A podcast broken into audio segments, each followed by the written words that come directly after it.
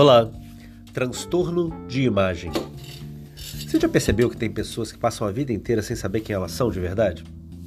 A sua própria identidade, suas características, o que gosta de fazer, o que faz de bem para os outros, o que faz de mal. Às vezes, o exercício perfeito é se olhar no espelho, sem ninguém por perto. E aí você olha para você mesmo e percebe o que você é de verdade. Não dá para mentir para si mesmo. Na verdade até dá, mas faz um esforcinho. Olha para você e perceba quem você é de verdade. Lembra o que você faz, o que você gosta, o que você anseia, seus desejos, seus propósitos. É muito comum as pessoas falarem alguma coisa sobre nós e a gente ir na onda. Ah, falou tal coisa, então a reputação norteia o meu caráter. Não, não.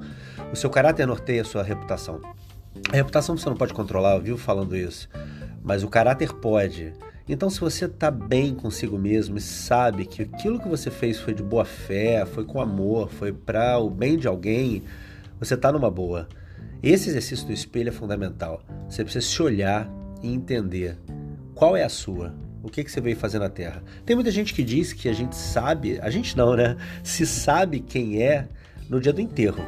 Porque aí as pessoas realmente choram, falam aquilo tudo, foi bom, foi ruim, faz falta, não faz falta.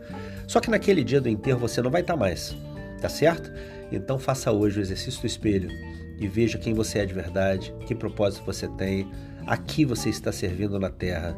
Porque se você não está servindo para nada, muda o caminho, muda o propósito, muda o meio, muda o discurso. Mas se você está servindo, firma nas coisas boas, firma naquilo que você faz diferente, firma naquilo que você é imprescindível.